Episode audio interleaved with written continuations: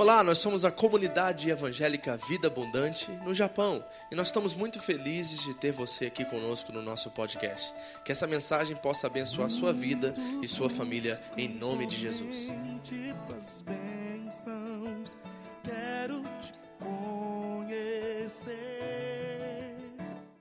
Carta de Paulo aos Filipenses, capítulo 3. Nós vamos ler novamente 10 e 11, ok? Nós temos uma parada aqui bem legal para realmente mastigarmos esses dois versículos que tem muito conteúdo.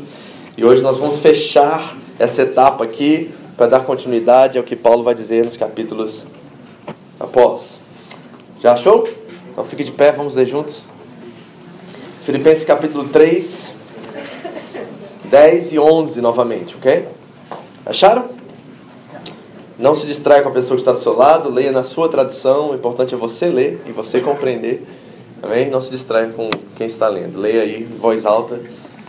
Preparados? Vamos lá? 3, 2, 1. Desejo.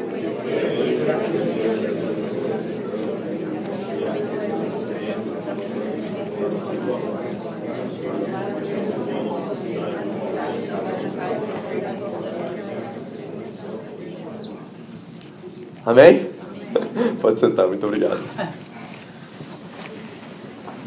Desejo conhecê-lo e o poder da sua ressurreição e a comunhão dos seus sofrimentos, conformando-me com ele na sua morte para ver se de alguma maneira posso chegar à ressurreição dos mortos.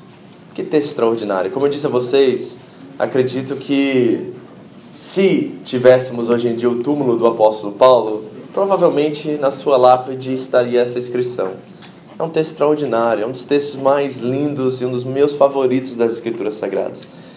E o que eu quero dizer em primeira mão para vocês hoje, nós vamos conversar sobre essa questão da comunhão dos seus sofrimentos, de conformar com Ele na sua morte. São temas fortes de se falar. Mas antes disso, deixa eu só dizer para vocês umas coisas que são muito importantes. Primeira, primeira mão, não acredito que o cristianismo por si, por si próprio seja uma religião entre muitas religiões. Eu não acredito dessa forma. Não acredito também que o cristianismo seja uma cosmovisão entre inúmeras cosmovisões. O que eu acredito é que o cristianismo, e até não me alegra muito o termo, porque ele é um termo que foi cunhado por nós humanos. Na verdade, Jesus não fundou o cristianismo, né?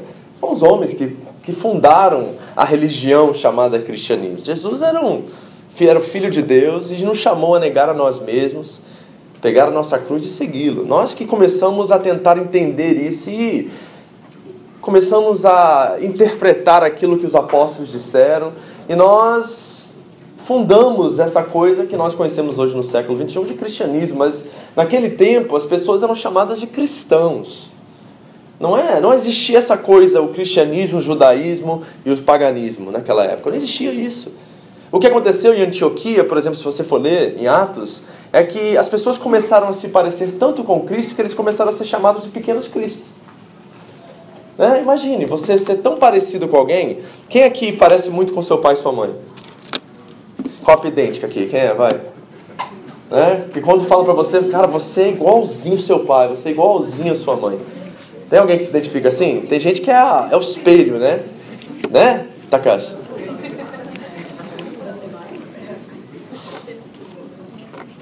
E o que aconteceu naquela época ali em Antioquia, quando Barnabé vai buscar Paulo e eles começam a ministrar naquela igreja local, é que as pessoas viram tanto Cristo na vida daqueles homens que começaram a chamar eles de pequeno Cristo, mini, mini Cristo, mini-mi. Isso é extraordinário. Então nós que cunhamos essa palavra cristianismo, mas o cristianismo não é uma religião entre muitas religiões e também não é uma cosmovisão entre muitas cosmovisões. O cristianismo, para mim, se eu pudesse definir, eu definiria como a história da realidade. É isso que nós estamos lendo aqui no texto bíblico, a história da realidade. Agora, como é que essa história se escreve, né? Como é que ela acontece? Bom, a humanidade, desde o Gênesis, e se você não sabe, a palavra Gênesis quer dizer princípio.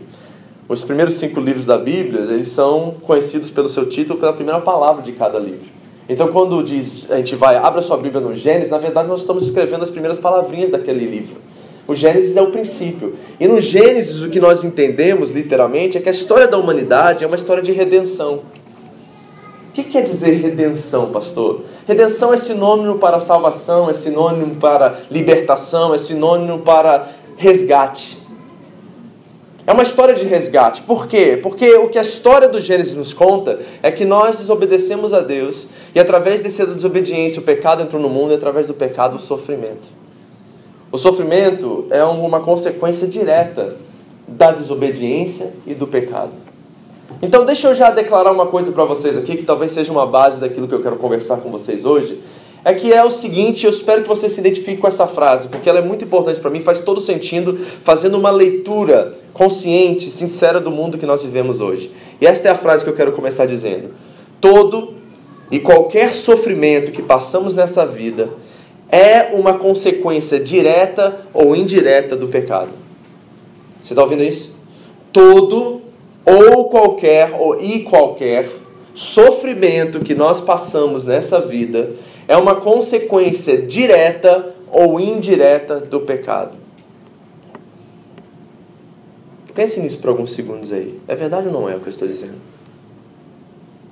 Sabe por que eu sei disso? Porque lá no próprio Gênesis, a Bíblia diz no capítulo 1, versículo 31, que Deus viu tudo que ele havia criado e viu que era muito bom. Após Deus criar todas as coisas, inclusive ao ser humano, ele olhou para sua, criança, sua criação, descansou e repetiu essas palavras. Viu Deus que tudo que havia feito era bom, descansou e disse: É muito bom. Então, o projeto de Deus desde o Gênesis, desde o princípio, não era um mundo manchado pela morte, pelas tragédias, pelo pecado, não, o projeto de Deus desde o começo era um projeto de paz, era um projeto que tinha como característica inerente o bem e não o mal. Esse era o projeto de Deus. Mas nós precisamos também reconhecer, ao fazer uma leitura da história, que nós estragamos tudo. Foi o ser humano que estragou tudo. O projeto de Deus foi para o bem. Nós estragamos tudo. E eu quero ser bem sincero com vocês nessa afirmação, porque nós podemos estar pensando aqui e pensando assim: olha, ah, pastor, mas se eu tivesse no lugar de Adão e Eva, eu não teria feito o que eles fizeram. E eu quero dizer a você que você está muito enganado e talvez, talvez um pouco pretensioso. Porque a Bíblia também diz lá em Jeremias que o coração do homem ele é enganoso e incorrigível. Então, achar que nós, no lugar, nós homens, né, vamos olhar para nós, nossa responsabilidade aqui. Porque Deus condenou o pecado através da omissão do homem, não por causa do pecado da mulher. Nós vivemos numa cultura patriarcal, machista, né? E nós queremos botar a culpa na Eva pelo pecado, mas a Bíblia diz claramente que Adão estava com ela e consentiu o que ela fez. E Deus deu a responsabilidade, a cabeça, a liderança do lar sobre o homem. Então, na verdade, o pecado foi de Adão, porque ele era, por responsabilidade, o líder da sua casa. Não era Eva. Eu acredito que naquela hora que talvez Eva comeu daquela fruta e Adão dissesse assim: mulher, você está louca? O que, você está fazendo? Você está desobedecendo a Deus? Coloque isso aí, vamos botar, nos botar de joelhos aqui e vamos pedir a Deus que tenha clemência, que tenha misericórdia de nós. Talvez a história teria uma, um final diferente hoje. Mas o fato é que nós estragamos tudo e por isso nós precisamos ser redimidos. Precisamos ser salvos, precisamos ser libertos de nós mesmos, precisamos verdadeiramente desse perdão, desse resgate. A história do cristianismo é a história da realidade. E esse resgate acontece porque nós estamos exatamente nesse estado agora caos, fora do eixo. As coisas não fazem muito sentido para nós. Nós nos damos facilmente ao pecado e aos desejos da nossa carne. Nós ansiamos por prazer o tempo todo. Nós estamos de fato carentes. Existe um vazio, diz Agostinho, né, no coração do homem, qual somente Deus possa suprir somente Deus possa preencher. Então nós vivemos nossa vida a partir das nossas carências o tempo todo. Nós estamos carentes de amor, estamos carentes de comida, estamos carentes de dinheiro, estamos carentes de relacionamentos. Nós vivemos uma carência existencial. E por isso precisamos ser resgatados. Por isso precisamos que alguém venha e nos tire de nós mesmos. E o que é essa redenção? É, é o fato de que nós perdemos aquilo que tínhamos de mais valor. Sabe o que nós tínhamos de mais valor? Nós éramos verdadeiros seres humanos, como seres humanos devem ser. É isso que Adão era. Um ser humano como ser humano foi criado para ser. E o que o Éden prova para nós e ainda continua provando é que nós perdemos exatamente isso. Adão não conseguiu viver como ser humano viveu. E Cristo veio, o segundo Adão, e viveu por nós aquilo que nós não conseguimos viver. É isso que nós encontramos em Jesus. Alguém que viveu a nossa vida, que assumiu o nosso lugar e foi e é aquilo que nós não conseguimos ser. É isso que a Bíblia diz em Romanos 5. Por exemplo, deixa eu ler um texto para vocês. Paulo diz assim: Porque pela desobediência de um homem, muitos foram feitos pecadores, mas pela obediência de um também, muitos serão feitos justos. Pela desobediência de um, muitos foram feitos pecadores, mas pela obediência de um, muitos serão feitos justos. E essa palavra justiça é muito forte, né? Nós falamos sobre isso algumas semanas atrás. Esse senso de justiça nosso é muito importante. Porque o que é ser uma pessoa justa? Uma pessoa justa é entender que aquilo que eu não pude fazer, Jesus fez no meu lugar, andou nessa terra 30, 33 anos da sua vida, em nada pecou, e aí paga o preço, assume meu lugar, ele paga o preço por mim, e agora nele eu posso ser considerado justo. Não está em mim essa, essa essa justiça, sabe? Esse, esse, essa, esse ato voluntário de me render a Deus. Eu não consigo fazer isso por conta própria. Meu coração não permite, meu coração é carente ainda. E se eu não assumir aquilo que Cristo fez e não a crer, porque é para aqueles que creem a vida eterna, eu jamais conseguirei ser aquilo que Jesus me chamou para ser. Eu jamais serei o ser humano que Ele me criou para ser. Então a minha confiança e a minha dependência, a minha justiça está em Cristo. Por exemplo, 2 Coríntios 5, 21 diz que aquele que não tinha pecado, Deus o fez pecado por nós, para que nele fôssemos feitos justiça de Deus. Essa é a história que nós estamos trabalhando aqui. É isso que nós estamos vivendo. Agora, se nós vamos ser sinceros diante de tudo isso, nós precisamos nos desprender dessa coisa do si, sabe? Porque a gente vive com esse negócio do si. Ah, mas se isso tivesse acontecido na minha vida. Ah, mas se isso, aquilo. A gente vive sempre assim com essa dependência nessas coisinhas. Ah, mas se Adão não tivesse pecado. Ah, se isso não tivesse acontecido na minha vida. E nós precisamos tomar um choque de realidade urgente. Encararmos a realidade. Sabe por quê? Viver lamentando, viver sofrendo, lamentando o que poderia ser, não resolve nada. Você já descobriu isso? Ah, se eu não tivesse tomado aquela decisão 10 anos atrás. Ah, se eu não tivesse nascido onde eu nasci, se meus pais não foram esses. Ah, se eu tivesse os pais do fulano, do ciclano. A gente vive a partir dessa carência. E isso nos condena todos os dias. Porque se nós começarmos a viver a partir do nosso histórico, nós vamos viver depressivos, né?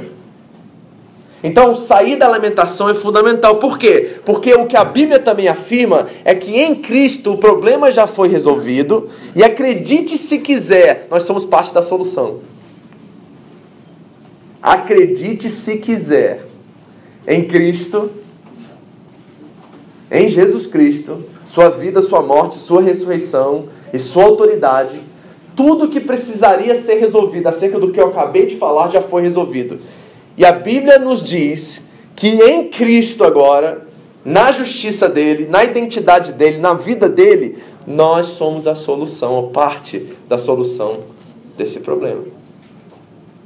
E agora, como é que a gente vive isso? Se nós somos parte dessa solução? Bom, o Paulo vai nos considerar aqui, vai dizer aqui que nós também temos um poder em nós, a qual o Cristo esse que fez tudo isso que eu falei para vocês, habita em nós e agora nós podemos de fato ser aquilo que nós deveríamos ser desde o início, seres humanos como seres humanos devem ser. Aí o Paulo vai dizer duas coisas aqui nessas passagens, principalmente no capítulo 3, que tem duas coisas que são fundamentais para que nós experimentemos essa nova humanidade. Ele vai dizer que nós temos que ser achados nele e nós devemos conhecê-lo. Olha só que coisa extraordinária. Então, nós lemos lá em Efésios capítulo 1 semana passada que a revelação e a sabedoria está no conhecimento de Deus. Ou seja, tudo que nós precisamos para viver de forma, digna, para sermos seres humanos como seres humanos devem ser, já estão em Cristo, já foram nos dadas. Bendito seja o Pai de nosso Senhor Jesus Cristo, a qual já nos abençoou com todas as sortes de bênçãos espirituais nas regiões celestiais em Cristo. Ou seja, tudo que nós precisamos para ser o marido, a esposa, para ser o cidadão, o trabalhador, o crente, o cristão, seja o título e o rótulo que você quer se dar, você já possui. Nós precisamos nos apropriar disso agora, tomar posse disso. Porque esse poder já está em nós. O mesmo poder que ressuscitou a Cristo dentre os mortos habita em nós. Então, ser achado nele conhecê-lo é a base de tudo. Meu relacionamento com Deus precisa crescer. Porque Deus é uma pessoa, não é um poder que a gente busca, não é uma energia, é uma pessoa viva que está em relação conosco diariamente. Você tem acesso a Ele. Se eu estou declarando para vocês nessa manhã que nós somos parte da solução, se nós somos o Cristo que habita em nós, parte da solução para esse mundo machucado, ferido, doente, carente, se nós somos parte dessa solução, o que, que nós estamos fazendo com isso? Deixa eu mostrar para vocês claramente nas Escrituras. Por exemplo, você não precisa ler, tá? Daqui a pouco nós vamos ler outros textos. Colossenses capítulo 1, 26 e 27 diz assim: O mistério que esteve oculto durante épocas e gerações, mas agora que foi manifesto a seus santos, a ele quis Deus dar conhecer entre os gentios a gloriosa riqueza deste mistério, que é Cristo em vocês, a esperança da glória. Cristo em vocês, a esperança da glória. Então, o que, está disponível para nós nesse momento? Uma nova humanidade, uma nova criação. Se alguém está em Cristo, nova criação é. As coisas velhas se passarem, tudo se faz novo. Eu falei para vocês semana passada e repito que ter um bom trabalho, conquistar uma casa, ter uma boa qualidade de vida, tudo isso é bom, tudo isso nós devemos até buscar em certo nível, mas nada disso nos traz sentido e propósito na vida. O verdadeiro sentido na vida vem quando nós descobrimos o porquê e para que estamos aqui. E a Bíblia vai dizer que a razão pela qual nós estamos aqui é para vivermos para a glória de Deus. Então, se isso é um fato e essa nova humanidade está disponível, acessível a nós, o que, que nós estamos fazendo com ela? O que Paulo está nos revelando aqui é que na fidelidade de Cristo, ele cumpre a lei, a obediência e o sacrifício, se apresenta a Deus como justo, e nessa justiça agora nós temos autoridade e poder para vivermos como um sinal vivo e real de que Deus está colocando todas as coisas em ordem novamente. Deixa eu afirmar para vocês uma coisa que talvez você nunca ouviu na igreja e você precisa ouvir urgentemente, que é o seguinte: se nós somos o sinal vivo por causa de Cristo e do Espírito que habita em nós, de que Deus está colocando em ordem todas as coisas, Deus em nós está querendo dizer novamente o que ele disse lá no Gênesis capítulo 1, versículo 31. Que ele fez todas as coisas e todas as coisas ele fez e disse que todas elas eram muito boas. Então sabe o que Deus quer de mim e você? Ele quer olhar para o Robson e quer dizer, Robson, é muito bom. Ele quer olhar para o Luciano e falar, e ver Cristo no Luciano, e ver como todos os dias ele está matando a carne dele, está tentando ser mais parecido com Cristo no seu casamento, no, no, com seus filhos, no seu trabalho. E Deus quer olhar do alto e dizer assim: Eu fiz ele, e é muito bom. É isso que Deus quer dizer sobre nós. Ele quer de novo sorrir e olhar para a sua criação e dizer: Muito bom. Porque se nós somos a nova criação, e essa nova criação ela tem, né, um, um, é um símbolo hoje daquilo que irá acontecer lá no final, quando Deus colocará todas as coisas em ordem. Romanos 8, 18, por exemplo, Paulo vai dizer que a criação está gemendo com dores de parto, esperando a revelação da glória dos filhos de Deus. Pastor, o que isso significa? Significa que tem um aspecto da nossa fé que não é simplesmente para a gente ir para o céu, mas Deus, através de nós e através desse sinal vivo do Cristo em nós, está trazendo a restauração de todas as coisas. Ou seja, essa nova humanidade que você é hoje é dada por Deus para que você possa iluminar, possa ser um sinal daquilo que está por vir. Posso mostrar para você biblicamente? Por exemplo, 1 Coríntios capítulo 2, Paulo vai dizer que nós somos o aroma suave de Cristo. E esse aroma suave, ele cheira morte para aqueles que estão perecendo, mas para nós que estamos vivos, é cheiro de vida. Você cheira vida? Dá um cheirinho, seu irmão, aí você está cheirando vida.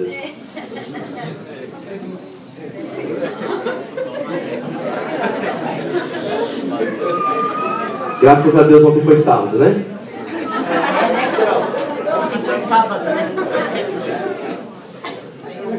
Vocês estão captando o que eu estou dizendo aqui? Eu estou chamando vocês a uma enorme responsabilidade. Porque se Deus irá colocar todas as coisas no eixo novamente um dia, e Ele aguarda e espera que nós sejamos parte dessa solução, que tipo de humanidade nós estamos revelando ao mundo? Que tipo de cristão, pequeno Cristo, não crente, tá? Porque crente tem uma, uma conotação meio perigosa hoje em dia, né? Ser crente quer dizer múltiplas coisas hoje, mas eu estou falando de um cristão, alguém que representa Cristo, que traduz Cristo, que é uma uma, um espelho nítido de Cristo, com as suas imperfeições. É claro que nós estamos vendo por sombra ainda, um dia nós o veremos como ele é, mas nós ainda temos essa responsabilidade que essa nova criação, essa nova humanidade agora possa brilhar para esse mundo. E esse é o poder da ressurreição. Por quê? Porque no batismo, a palavra de Deus diz que nós morremos para nós mesmos e levantamos do batismo para uma nova vida. E essa nova vida é a nova vida de Cristo em nós. Então, se o sinal vivo de Cristo para o mundo sou eu e, sou, e a você, como é que está o mundo hoje? Deveria estar cada dia mais melhor. Perdão a gramática. Mas deveria estar mais melhor. Não deveria? Mas é isso que está acontecendo? É claro que não. O aroma suave não está exalando cheiro bom. E por isso que nós precisamos do poder da ressurreição. E por isso que nós precisamos nos conformar com Ele na sua morte. E por isso que nós precisamos participar da comunhão dos seus sofrimentos. É fundamental isso, queridos, porque o Paulo também disse aos Coríntios que nós somos embaixadores de Cristo aqui na terra. E ele vai dizer lá que Deus está tipo apelando, ele está rogando. Paulo vai usar uma palavra no grego que é derivada da mesma palavrinha que Jesus usa para o Espírito Santo. É como se nós, através do Espírito, estivéssemos apelando ao mundo que se reconciliassem com Deus. 1 Coríntios 5, 20. Olha só que coisa extraordinária. Paulo vai dizer assim: Eu rogo-vos, irmãos, eu apelo a vocês que sejam embaixadores de Cristo aqui na terra. Por quê? Porque Deus está reconciliando o mundo através da vida de vocês. Uau! E esses dois versículos, por que, que eles têm tanta importância para mim assim? Porque parece que Paulo está é, nos dando um pacote completo, sabe? Você quer ser um novo ser humano? Você quer ser uma nova criação verdadeira? Deixa eu te mostrar nesses dois versículos aqui o pacote, como é que isso funciona. E sabe de uma coisa? Eu consigo enxergar isso, sabe aonde? Na igreja primitiva. Vocês sabem que eu amo estudar a história da igreja primitiva e faço isso diariamente. Eu sou apaixonado pela história daqueles irmãos que deram as suas vidas para que o evangelho chegasse a nós.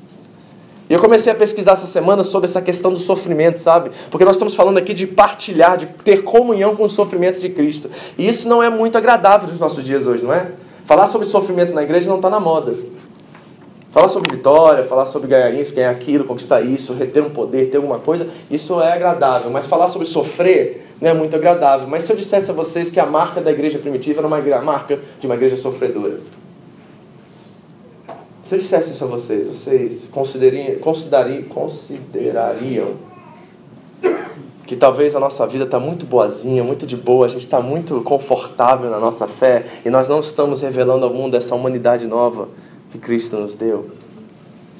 Será que isso é possível? Será que é possível a gente ser honesto um pouquinho e talvez dizer para Deus nessa manhã que talvez nós não estamos sendo aqueles pelo qual Deus está dizendo lá do alto céu eu fiz tudo isso e isso é bom. Muito bom. Quando Deus olha para você e a sua forma de representar a Cristo aqui na terra, ele tem a certeza, você tem a certeza que ele diz isso é muito bom? Será que é isso que Deus está dizendo lá do alto? Sabe por quê, queridos? Eu falei isso e vou repetir de novo. Que lá na cruz do Calvário, a lógica do poder foi reconfigurada. Mudou. E sabe o que é a igreja hoje em dia? Sabe onde está o poder da igreja? O poder da igreja está na nítida tradução de um Deus que é amor. O poder da igreja está na nítida tradução de um Deus que é amor. É claro que quando nós falamos do amor de Deus, nós não estamos colocando de lado os seus outros atributos, como justiça, como misericórdia, como onipresença, onipotência, onisciência. Não, porque Deus é um ser integral, ele não tem partes. Quando nós falamos do amor, nós estamos falando de todos os outros atributos. Mas a Bíblia destaca o amor como uma característica inerente de Deus. E quando nós somos a igreja, nós somos essa tradução, porque a igreja vai triunfar aqui na terra quando ela é, de fato, a nova humanidade traduzida nesse amor. Será que nós estamos sendo isso? Será que isso é verdade mesmo? Será que nós podemos hoje afirmar com todas as palavras que a minha vida é uma vida que traduz amor? Não é um amor que negocia e faz concessões, mas é um amor verdadeiro, intrínseco, alicerçado no caráter e na pessoa de Cristo. Esse amor incondicional que nós gostamos de falar. Então, o que nós estamos vendo aqui nesses versículos é um pacote completo de uma nova humanidade. O Paulo diz claramente que Deus está apelando aqui e rogando por nós, por parte de Cristo, que nós nos reconciliamos com Deus. Isso é extraordinário. E o que nós estamos vendo aqui, deixa eu dizer para vocês, é a lógica pelo qual a igreja primitiva triunfou. É a lógica pela qual a igreja primitiva triunfou e alcançou o mundo. Eles não viviam na base do poder, da força e da influência. O que nós vemos hoje é uma igreja que tem sangue nos olhos, que tem. É, é, fica. É, como é que eu posso dizer? Assim, com, com o paladar aguciado por força, influência e poder. Mas não era essa a norma ou a máxima da igreja primitiva. Sabe como é que a igreja primitiva vivia no mundo? Eles viviam pela empatia, pelo sofrimento e pela morte. Se tinham três características que eram intrínsecas da igreja primitiva, é que eles viviam pelo sofrimento, viviam empáticos, sofriam uns com os outros e com o mundo fora, e também era uma igreja que morria pela causa. Posso ler alguns textos para vocês, por exemplo, do terceiro século? Deixa eu ler uma carta aqui que Cipriano escreveu, que era um dos pais da igreja, o bispo da igreja de Cartago naquela época. E olha o que Cipriano diz sobre esse conceito. Ele vai dizer assim: olha, Preciso avisá-los, diz ele, que quaisquer que sejam as perseguições que os cristãos estão experimentando, se foram judeus ou pagãos ou hereges que os maltratam, não se vinguem. Preste atenção.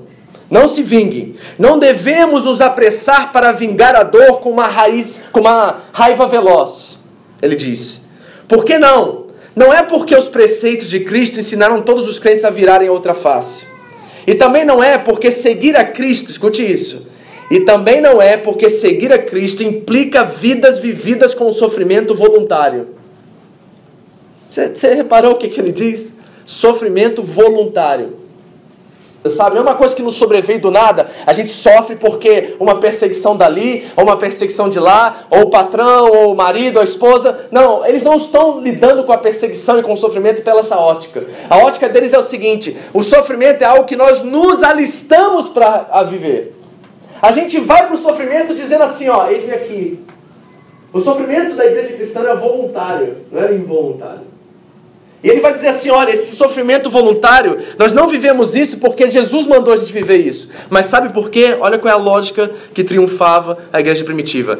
Em vez disso, devemos esperar com uma forte paciência o dia futuro da vingança do Senhor.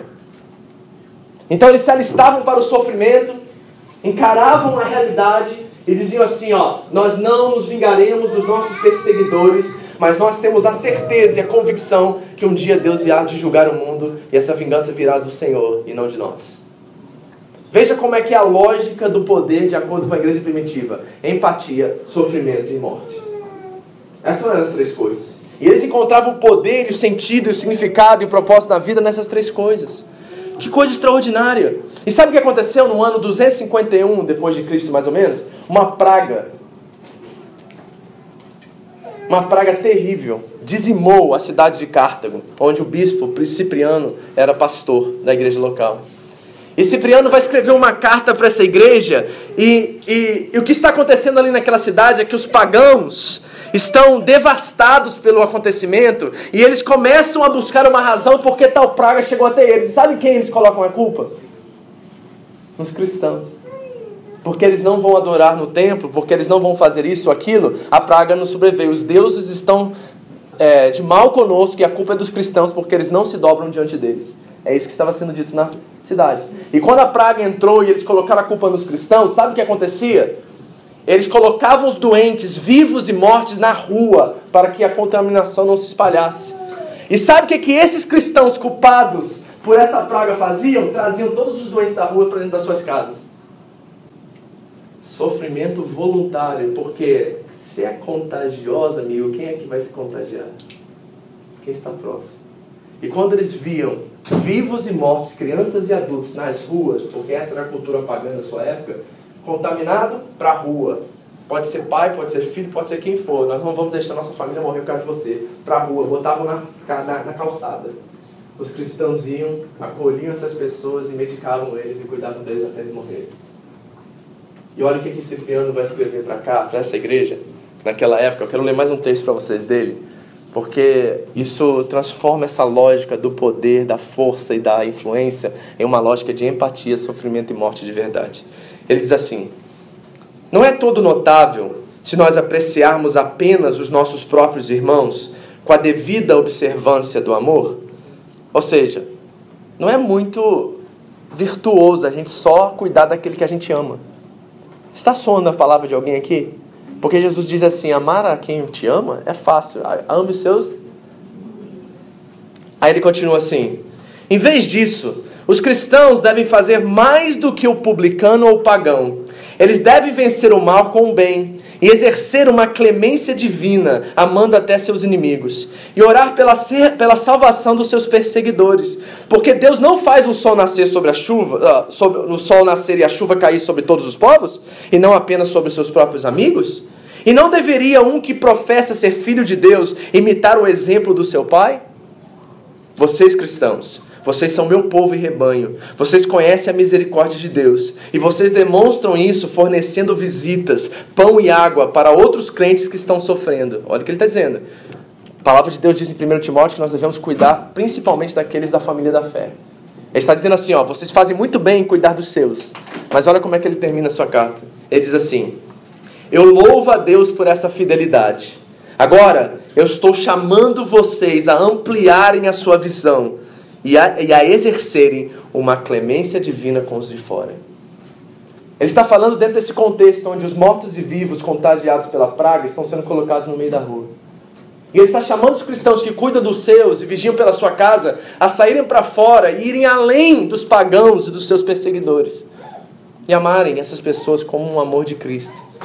Um amor sacrificial. Por que, eu estou sublinhando isso e por que, que eu voltei lá no terceiro século. Porque eu acredito que existe um poder nesta igreja que nós precisamos, de certa forma, nos identificar. Porque Paulo está nos ensinando aqui nesses três versículos, aqui, dois versículos, que existe um poder disponível para nós que nos faz seres humanos, essa nova humanidade como nós realmente devemos ser. Por que, que há tanta luta, tanta briga entre nós? O Tiago vai dizer porque nós estamos pedindo errado. E a forma que nós estamos pedindo é porque nós somos gananciosos. Nós estamos pedindo para os nossos próprios prazeres. Então existe uma doença chamada egoísmo no nosso meio e no meio da casa de Deus que precisa ser expulsada urgentemente se nós vamos viver um pouco parecidos com o que essa igreja que tomou o mundo e mudou o mundo viveu. Porque eu reconheço uma coisa, posso ser sincero com vocês, o mundo está nos secando a cada dia mais. Como é que eu sei disso? Porque antes eu assistia o Fantástico, por exemplo, e eu ficava um pouquinho chocado com algumas coisas que eu vi. Hoje isso nem me choca mais. Hoje a gente assiste no YouTube gente sangrando, gente baleada, e a gente assiste como se não fosse mais nada. Como se fosse mais um no meio de muitos. A gente perdeu a, a sensibilidade pela vida e pelas coisas realmente que têm valor. E a gente está vivendo dia após dia como se fosse outro. E a gente esquece de dar valor àquilo que realmente tem valor. Nós estamos nos perdendo. Isso, para mim, é a maior e a melhor definição de perdição. Nós estamos perdendo a empatia e nós estamos perdendo o valor e a consideração um com o outro.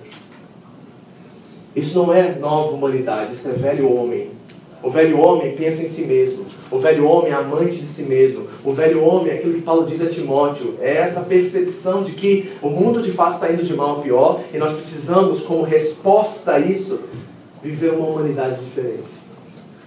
Viver diferente. Então eu quero terminar essa manhã dando para vocês quatro sugestões. Quatro sugestões que estão bem inseridas aqui nesse contexto, a qual você pode hoje viver essa nova humanidade você pode ser esse sinal vivo de Cristo para o mundo. Pessoas que são verdadeiramente a tradução de Cristo em suas casas, em suas famílias. Maridos como maridos devem ser. Filhos como filhos devem ser. Esposas como esposas devem ser. Cidadãos como cidadãos devem ser. Trabalhadores como trabalhadores devem ser. Porque o Evangelho aborda todas as esferas da nossa vida. Ele não é uma coisa que nós podemos departamentalizar. Não adianta vir para a igreja, se tornar um bom crente aqui dentro e voltar para fora e viver o velho homem. A nova humanidade, ela cabe em todas as esferas da nossa vida. E sabe o que isso faz? Sabe qual é o benefício disso? É que nós encontramos sentido e propósito em nós mesmos. Nós descobrimos o fato de fato por que nós estamos aqui.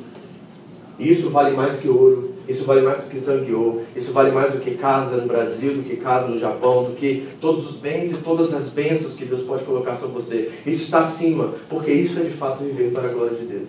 E eu quero que você experimente isso. Eu quero que você saiba o que é isso, porque isso faz todo sentido para mim. Porque vim aqui sentar todo domingo aqui e a gente cantar algumas canções, todo mundo ficar felizinho, voltar para o caos que é o mundo lá fora, sem nenhuma esperança, sem nenhum poder, para mim não faz sentido. É melhor a gente ficar em casa e assistir um seriado ou jantar e almoçar com a família, ou ter, ou sair para Disney, ou fazer alguma outra coisa, passear no parque. Porque se nós não estamos fazendo valer, sem fazer sentido e valer a pena o que nós estamos aprendendo aqui lá fora, porque é lá que realmente a coisa acontece, nós estamos brincando de ser religiosos e ser igreja. Sabe um dos meus sonhos como pastor? É, e se Deus permitir que isso aconteça um dia, de nós termos de novo um prédio, um lugar para a gente se reunir. Cara, eu vou fazer um salão assim de culto, vai ser tipo uma casa. Vai ter sofá, vai ter. Já tentei fazer isso algumas vezes, não deu certo. Mas assim, vai ter. Sabe, você vai entrar, para que você está na sua casa. Esse é meu sonho de igreja. Sabe por quê? Porque eu acredito que isso aqui não é um lugar de religiosos. Eu acredito que isso aqui é um lugar onde os seres humanos estão se identificando uns com os outros e Cristo está trabalhando no meio deles e eles estão começando a transformar suas consciências e eles estão entendendo qual é a missão deles, qual é a vocação deles para o mundo. Porque é isso que Paulo nos ensina. Então eu quero dar quatro sugestões a vocês, baseado nesses textos. Ok? Primeira, um, primeira sugestão de como ser um verdadeiro ser humano. Seja uma tradução legítima de quem Deus é em Jesus. O que, que eu disse? Diga assim comigo: seja uma tradução legítima de quem Deus é em Jesus. Paulo começa dizendo: desejo conhecê-lo, vírgula. O que eu quero dizer com isso? Eu vou ser bem prático. Semana que vem eu e André fazemos 20 anos juntos. 20 anos, sabe o que é isso, meu amigo? Não é brincadeira não, 20 anos é muito tempo. E sabe que eu começo a reconhecer, primeiramente na vida dos meus pais, meus pais vão fazer acho que 40 anos de casado. Eu começo a ver que meu pai parece demais com a minha mãe. E eles começam a dizer até as mesmas frases. Eles começam a, a, a frequentar e gostar das mesmas coisas. Parece que a relação deles, por viverem tanto tempo, eles se tornaram o quê? Uma só pessoa. E sabe de uma coisa? Eu comecei a reparar isso comigo e com a Andréia. O jeito que a gente disciplina as crianças, as, pra, as frases são as mesmas os gostos começaram a se alinhar e nós começamos a curtir as mesmas coisas, falar do mesmo jeito, ter a mesma linguagem, o mesmo modo de pensar. Qual é o nosso texto do mês mesmo? Que haja em vocês o quê? O mesmo modo de pensar que eu orei.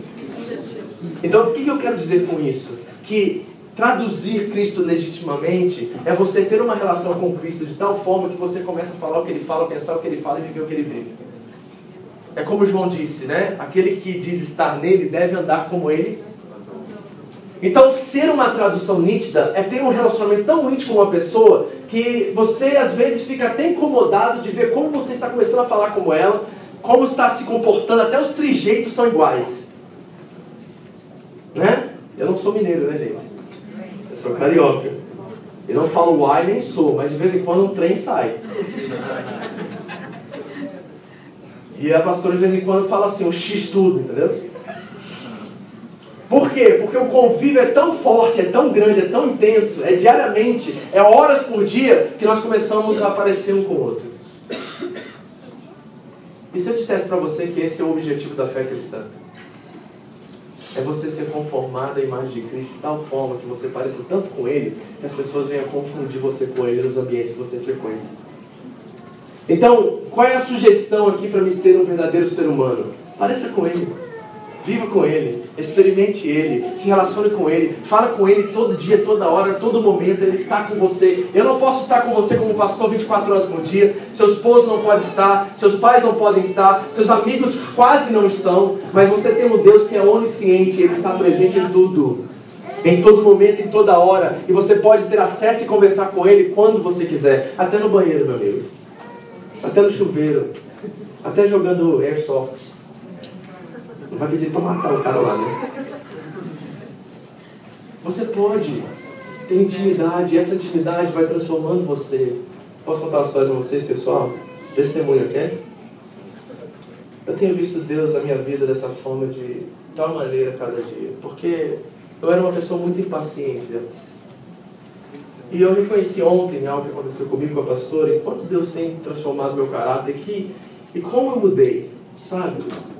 Deixa eu dar um exemplo para vocês. Provavelmente três anos atrás a história não seria a mesma, mas eu tenho visto quanto esse relacionamento com o Espírito tem mudado meu caráter. Ontem é, eu vim para Shizuoka dar aula aqui de inglês à noite e eu tenho que. Ontem eu tô com, tava com um Daisha, né? Um carro emprestado, eu tive que pegar meu carro ontem, eu tive que vir mais cedo, marquei com uma pessoa aqui 4 horas da tarde. Isso quer dizer que eu tive que sair de Nagoya 2 horas. E a pastora foi levar umas meninas lá que chegaram do Brasil agora, lá onde o Gustavo trabalha, tem uma turma chegando, e a pastora decidiu abençoar elas e levar todas elas no Cusco para fazer compra. Então foi mais cinco mulheres para no Cusco, imagina a situação, né? Eu não queria estar naquele carro nem como mosca. Né? Então, o que aconteceu? Eu falei com ela, André, tenta chegar no máximo duas horas, porque eu preciso estar aqui às quatro, e senão vai complicar meu dia. Tudo bem. Dá duas horas da tarde, a pastora manda mera, estou aqui ainda. Dá três horas da tarde, ela liga, estou saindo. Dá quatro e meia, ela falou, deixando a última mulher. Cinco horas ela chega, estou quase na porta, pode sair. Cinco e meia ela o carro na porta. Meu irmão, Vitor, três anos atrás, ia esculachar com ela. Ia detonar com ela. Ia chegar assim, bufando, sabe? Lá, da, lá do, do, da porta do prédio até o carro ia vir assim, chamando tudo que é nome, assim, sabe? Eu não vou falar palavrão, mas assim, sabe aqueles nomes que não é palavrão, mas ofende? sabe qual é? O que é que fala? Ô, oh, capeta, maluco, sabe aquelas coisas nem vou palavrão, só que só, só troca os rótulos. Eu ia me irritar, eu ia te mandar uns 35 meros já. Assim, ó, ah, responsável. Você não sabe que eu tenho compromisso? Toda vez. Aí a gente. O que o diabo, ele é, sabe qual é a, a estratégia do diabo? Ele pega uma coisa pequena e exagera. Certo? Aí a gente fala assim, ó, sempre atrasa. Conhece essa? Nunca chega na hora, né? A gente sempre leva ao nível hard, né? Nível hard. Né? A, a, primeira vez que aconteceu isso, e a gente já fala que sempre acontece. É assim, ele vem falando na nossa cabeça assim, ó, se essa mulher não presta, é irresponsável, isso eu, é isso que eu ouvi. Você acha que eu não ouvi isso ontem? Eu ouvi. Quantas vezes meu dedo coçou, meu irmão, de mandar um mero daquilo assim, com aquelas carinhas de, de fervendo, sabe, do emoji? Sabe o emoji que foi fervendo? E eu com uma pistola assim apontada para a cabeça do emoji? Sabe? Quantas vezes? E todas as vezes que eu ia fazer isso, o Espírito falava assim, vale a pena? Eu ouvia isso do Espírito Santo, vale a pena? Sabe por quê? Porque não vai adiantar o trânsito, não vai abrir o trânsito para ela, não vai impedir ela de ter que levar as mulheres em casa porque ela fez um compromisso disso. Não vai mudar absolutamente nada você ficar com raiva disso. Agora, o que pode mudar é o seguinte: você pode buscar esse carro amanhã, você pode mudar seus planos e ir direto para sua aula, você pode fazer outras coisas que vão trazer e manter a paz na sua casa e não vão causar todo esse reboliço. Eu ouvi o Espírito Santo ontem, coisa que eu talvez não ouviria três anos atrás. E eu fiquei na minha. E ela chegou, deu um beijo nela e falou assim, estou indo porque eu estou atrasado. Eu falei, beleza, pega as coisas lá do carro, peguei rápido as compras e tal, botei lá, fui. Sabe o que aconteceu? Cheguei lá no carro, troquei de carro, fui para minha aula de inglês, deu tudo certo, não mudou nada. Mas eu poderia ter uma esposa chateada comigo em casa, eu chateada com ela, um climaço daquele, né amigo? Aí depois você quer chegar lá dando beijinho. Né? Funciona. Então, quando o Espírito Santo está em nós e quando Cristo está nos traduzindo, nos transformando, a gente começa a agir como Ele agiria. A gente não tem pressa, a gente valoriza as pessoas e não as coisas. A gente começa a dar valor àquilo que realmente tem valor, amém? amém. Então, a primeira sugestão para você: seja uma tradução nítida de Cristo, pareça-se com Ele. A razão pelo qual, deixa eu dizer uma coisa para vocês: eu, eu pastorei já vai fazer um tempasso, ok? Tanto oficialmente como não oficialmente. E quero dizer uma coisa para vocês que eu reconheço todos esses anos de pastoria lidando com famílias e casais. É uma coisa só. Quando há uma crise matrimonial, eu sento com a pessoa hoje e por causa da experiência eu posso dizer isso aqui. Como está a sua vida espiritual? Aí a pessoa diz assim, é pastor, estou ocupado, né? Tá difícil, né? Eu tento orar, mas não dá tempo. Assim, então esquece o casamento. Enquanto isso não se resolver, o casamento não se resolve. O nosso problema é Jesus, não é a mulher, não é o esposo, não é o dinheiro, não é a fábrica. Porque quando você está bem com o Espírito Santo, o, o patrão pode ser um capeta. Você aguenta ele. Porque você vê assim, ó, o capeta todo assim, ó, vou provar para ele que eu sou maior que ele. Aí você fica enfrentando o capeta e rindo na cara dele e você está de boa, porque você está cheio do Espírito. Você está cheio de Deus. E quando você está cheio de Deus, você encara até o inferno, meu amigo. Mas quando você está vazio, nada dá certo. Tudo ruim, fica. A esposa que você tanto ama e você investiu tantos anos, você começa a comparar ela com outras coisas, outras pessoas. É o trabalho que você sonhou vir para o Japão trabalhar e ganhar 1.300, 1.400 e conseguiu. Aí você começa a ver um monte de defeito no trabalho, começa a ver que o patrão não é tão legal como você pensou quando você chegou três meses atrás. Aí começa a ver um monte de coisinha onde não existe, porque os seus olhos estão cheios de trevas e não de luz. E quando ele está cheio de trevas, você não consegue reconhecer a realidade das coisas como ela verdadeiramente são. Mas quando você está em relacionamento com Jesus, Ele te mostra. Ele fala com você assim, ó, não vale a pena brigar por causa disso. Vale a pena. E daí que ela gastou mais milão fazendo a compra. Esse milão vai entrar na sua geladeira, seu vagabundo. hum. A gente reclama, ah, tá, gastou milão a mais, mas é a coca que ela comprou pra você.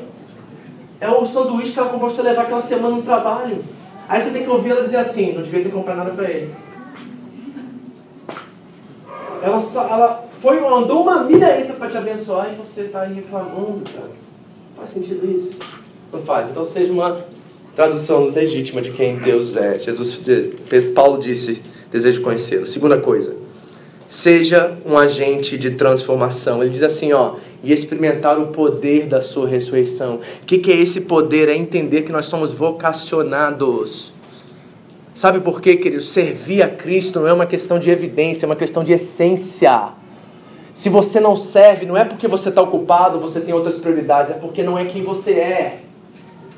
Você precisa ouvir isso, igreja. Estou falando seríssimo com isso.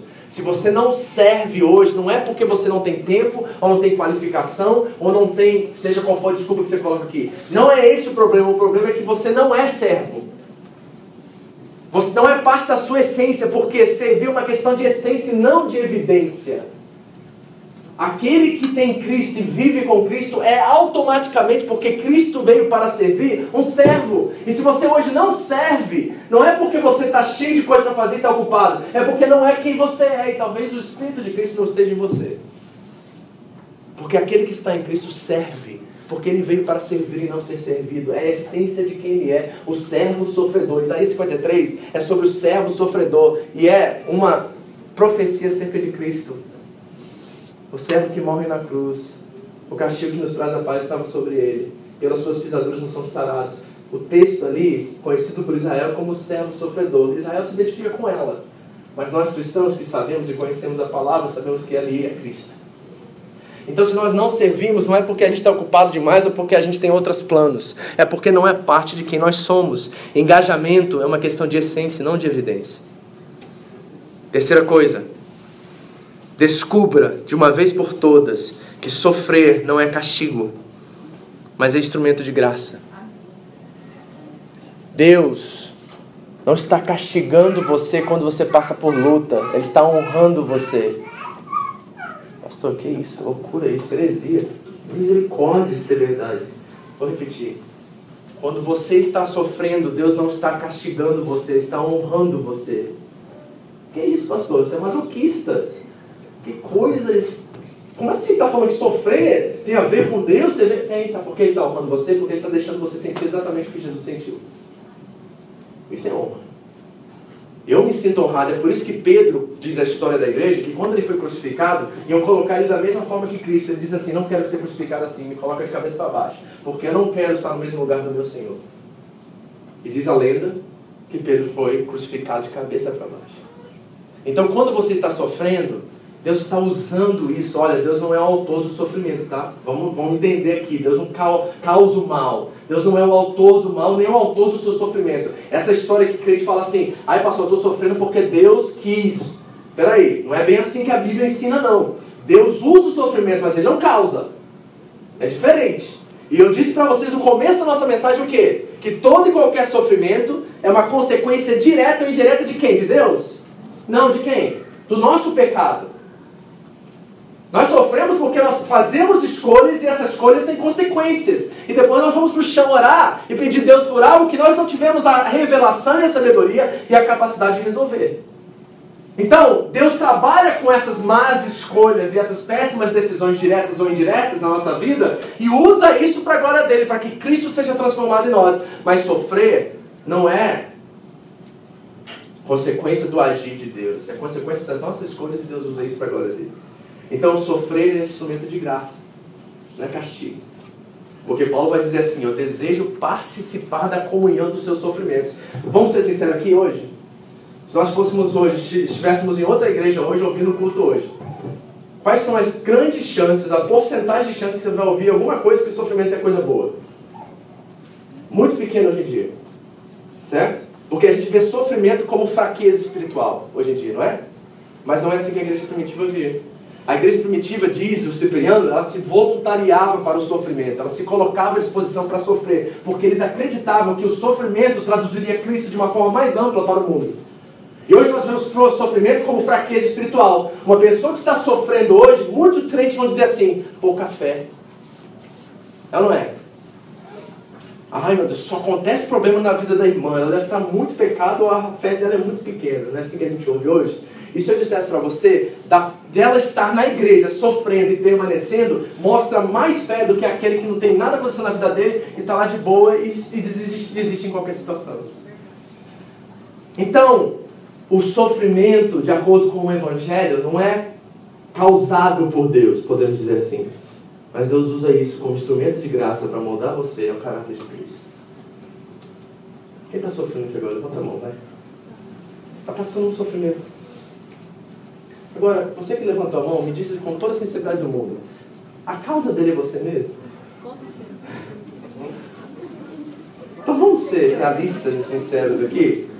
A gente sofre diretamente ou indiretamente por alguma escolha que a gente fez, alguma decisão que a gente tomou. E a gente precisa encarar isso de uma forma diferente, porque senão nós vamos viver frustrados e as nossas orações vão continuar sendo infantis.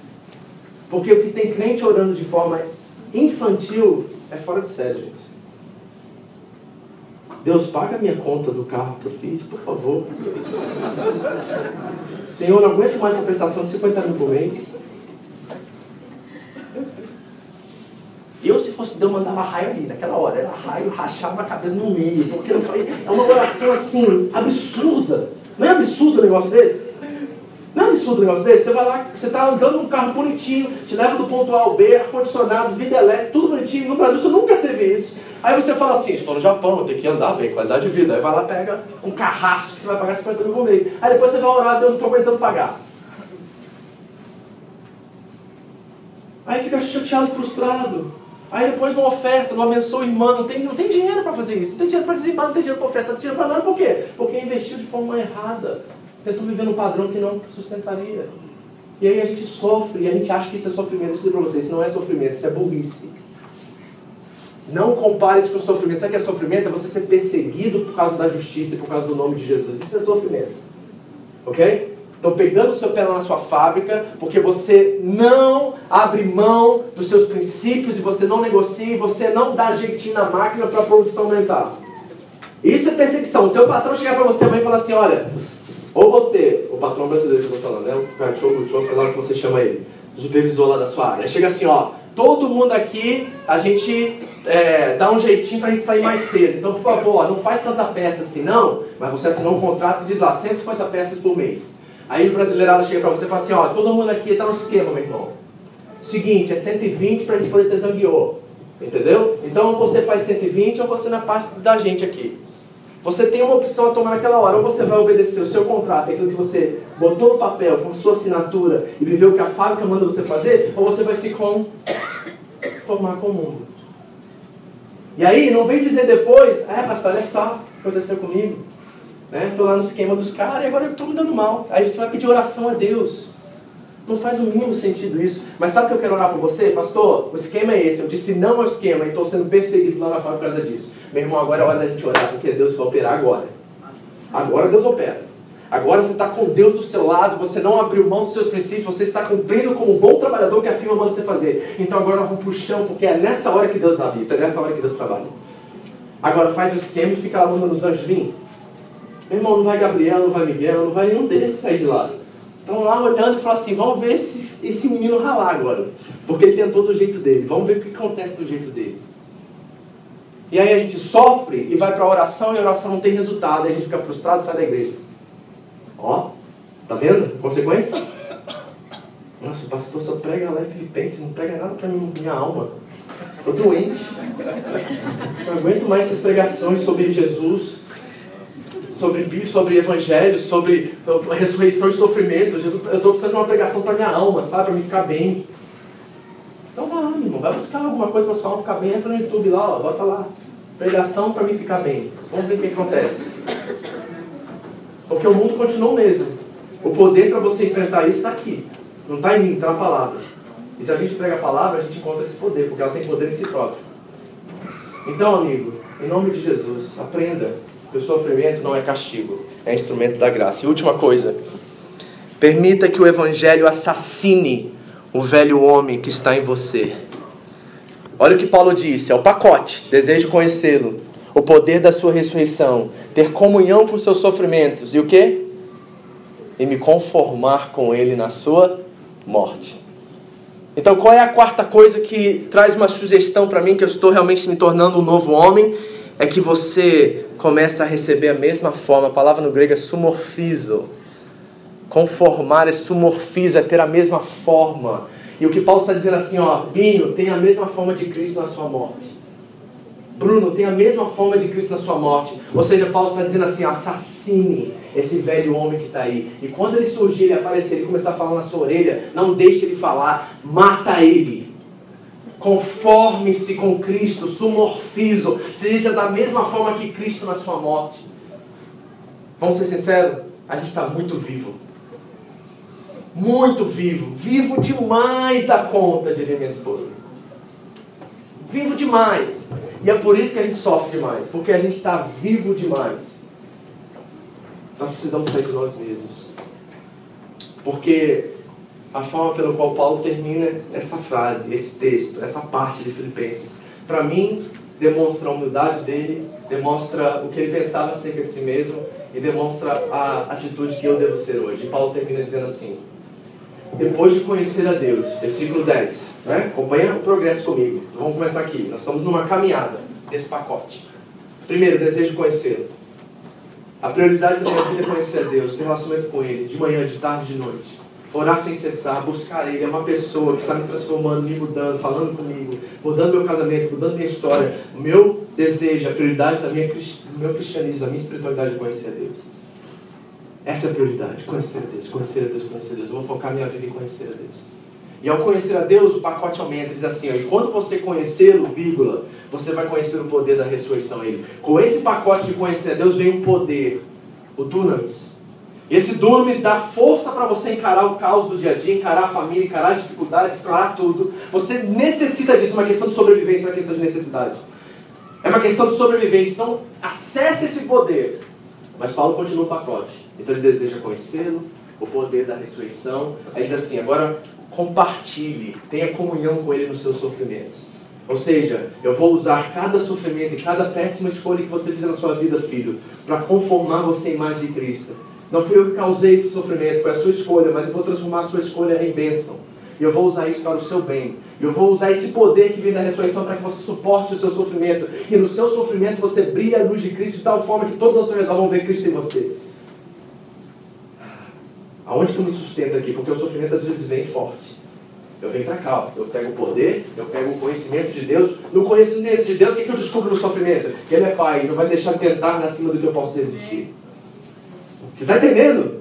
É assim que os versículos começam a brilhar na nossa cabeça. Então eu estou aqui sofrendo. Eu olho para Deus e conheço Ele, Ele me diz: Não veio sobre você tentação que não seja humana. Então eu sou fiel e eu não vou deixar você ser tentado acima do que você pode resistir. Mas te darei suporte para que você possa suportar.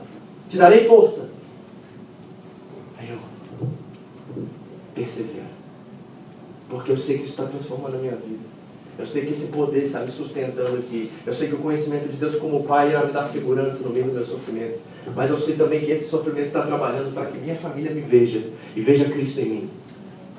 E aí Paulo vai dizer assim, e conformar com ele na sua morte. Sabe por quê? Porque o resultado de conhecer a Deus, de experimentar o poder da ressurreição e ter comunhão com o sofrimento é que você morra. Todo o objetivo dessas três fases é para que você chegue aqui morto e não haja mais você e só haja Cristo. Tudo que é você saia de cena e só Cristo seja visto na sua vida. Meu irmão, quando você chegar aqui, eu não sei nem se a gente vai conseguir, porque o próprio Paulo disse que não sabe se vai conseguir. Mas eu quero projetar minha vida nessa, nessa linha. Eu quero projetar minha vida nesse progresso. Eu quero chegar aqui e vocês, como meus filhos na fé, e vocês, como meus irmãos em Cristo, vejam Jesus em mim e menos do Vitor a cada dia. Menos. E aí, quando o novo humano aparecer, o Vitor, nova criação, aí eu quero que o novo Vitor, nova criação, apareça mais. Porque nós sabemos que João Batista disse: Eu quero que ele cresça e que eu diminua. Mas o João não tinha o Espírito Santo. Nós temos. Então nós, no Espírito Santo, agora dizemos que eu cresça a cada dia mais, para que você veja ele em mim. É diferente, meu irmão. Porque agora o Espírito habita em mim. Eu sou parecido com ele, como o pequeno Cristo. Então, que o Vitor morra. Tudo que é velho homem, tudo que é aquele cara 3, 4 anos atrás, 2 anos atrás, semana passada atrás. Semana passada. E aí começa a nascer um novo. Eu começo a me conformar com ele, eu começo a experimentar todas as fases ao mesmo tempo, e algo começa a borbulhar dentro do meu coração, da minha vida, eu encontro sentido, eu encontro propósito, eu encontro vida. E aí Paulo termina dizendo uma coisa extraordinária, diz assim, para ver se de alguma forma eu possa chegar à ressurreição dos mortos. Gente, o Paulo é uma pessoa tão desafiadora e tão estranha, porque ele diz assim, ó, esse é o processo que eu estou de vida agora. E eu, inspirado pelo Espírito Santo, estou escrevendo isso para vocês. Não há dúvidas que o Espírito, de, o Espírito de Deus está em Paulo. Ele sabia disso. Tanto é que ele vai contar aos Coríntios que ele foi até o terceiro céu e viu coisas que ele não poderia nem escrever nem contar. Paulo conhecia Deus. Paulo estava nesse processo. Mas o caráter de Paulo é tão parecido com Cristo que ele diz assim, ó, mesmo vivendo esse processo, eu ainda estou esperando para ver se eu consigo chegar lá. E sabe de uma coisa, na verdade, isso na nossa história? Porque a gente pode até entrar no processo, mas parece que dentro de nós nós sempre vamos estar assim: será que eu chego lá? Será que eu consigo falar isso que o pastor pregou hoje? Meu Deus, que coisa mais difícil parece. E sabe de uma coisa? Eu quero dizer a vocês que esse coração precisa estar aí. Essa dúvida santa, divina, essa dúvida de que, olha só, eu estou tentando, eu quero me santificar, porque santificação é um esmurro, é um matar da minha carne para que você veja Cristo, mas eu encontro nos processos aqui que eu estou vivendo, que quando eu estou conhecendo a Deus, parece que tem vezes que eu não consigo mostrar para você, sabe, eu sou antissocial por essência, sabe, por exemplo. E tem vezes que o antissocialismo toma conta de mim, eu não quero ver ninguém. E eu estou no meio de uma festa, no meio de uma reunião, e o antissocialismo vem, é um espírito maligno das trevas, e eu quero me esconder debaixo da cadeira e não ver ninguém, ou entrar num quarto e sumir. E naquela hora é uma batalha espiritual acontecendo, às vezes acontece no púlpito comigo. E eu estou assim, meu Deus, não vejo a hora de acabar essa pregação dele em mim. E eu estou lá assim, mas eu tenho uma, um, um, trabalho, uma função aqui para fazer. Eu preciso mostrar Cristo para eles através das Escrituras. E essa batalha acontece, então tem vezes que não desejo conhecer, eu não mostro ele muito bem. E quando o poder da ressurreição vem, tem vezes que eu sinto que esse poder não está tão forte como eu gostaria. E tem vezes como esse sofrimento vem, ele é tão forte que eu penso que eu estou derrubado, mas eu não estou. Essas contradições que acontecem às vezes, que me mostram o que Paulo sentiu, de que, quem saiba, eu possa chegar lá. Quem saiba, eu chegue naquele dia onde Cristo voltará, e os mortos e os vivos serão ressuscitados e todos serão julgados, e novo céu e nova terra se estabelecer. Quem sabe? Eu quero deixar essa dúvida santa no seu coração. Quem sabe? Porque o quem sabe também nos faz vigiar, né? Porque se Paulo dissesse assim, porque agora eu sei que eu sou salvo e estou em Cristo. E vou para o céu. Aí a gente dizia assim, opa, processo, um, dois, três, estamos no céu. Aí seria por obras e não por fé. Mas o Paulo diz assim: quem sabe, se Deus quiser, porque eu confio nele, não é o meu diagnóstico, é o diagnóstico dele. E eu confio nele. Ele é maior do que Eu quero que você experimente isso. Nós vamos para outra direção a partir de semana que vem. Mas eu quero realmente que você deseje conhecê-lo. Que você experimente o Dunamis. Que você participe do sofrimento com inteligência e sabedoria. Que você se conforme com ele na sua morte, deixando o velho eu morrer, deixando o, velho, o novo, a nova humanidade, esse novo homem que é parte da solução. Brilhar. Sair aqui para fora, queridos, e a fábrica não ser mais a fábrica, mas ser um campo missionário. A família não ser mais a família, mas ser campo missionário. A igreja não ser mais a igreja, mas ser campo missionário. Porque aqui, os pequenos Cristo, eles se, se juntam, sabe? E aí o poder da ressurreição se torna mais forte. Quem saiba, entre nós aqui, nós podemos chegar um dia à ressurreição dos mortos. Feche seus olhos, orar por você. Olá, nós somos a comunidade evangélica Vida Abundante no Japão e nós estamos muito felizes de ter você aqui conosco no nosso podcast. Que essa mensagem possa abençoar sua vida e sua família em nome de Jesus.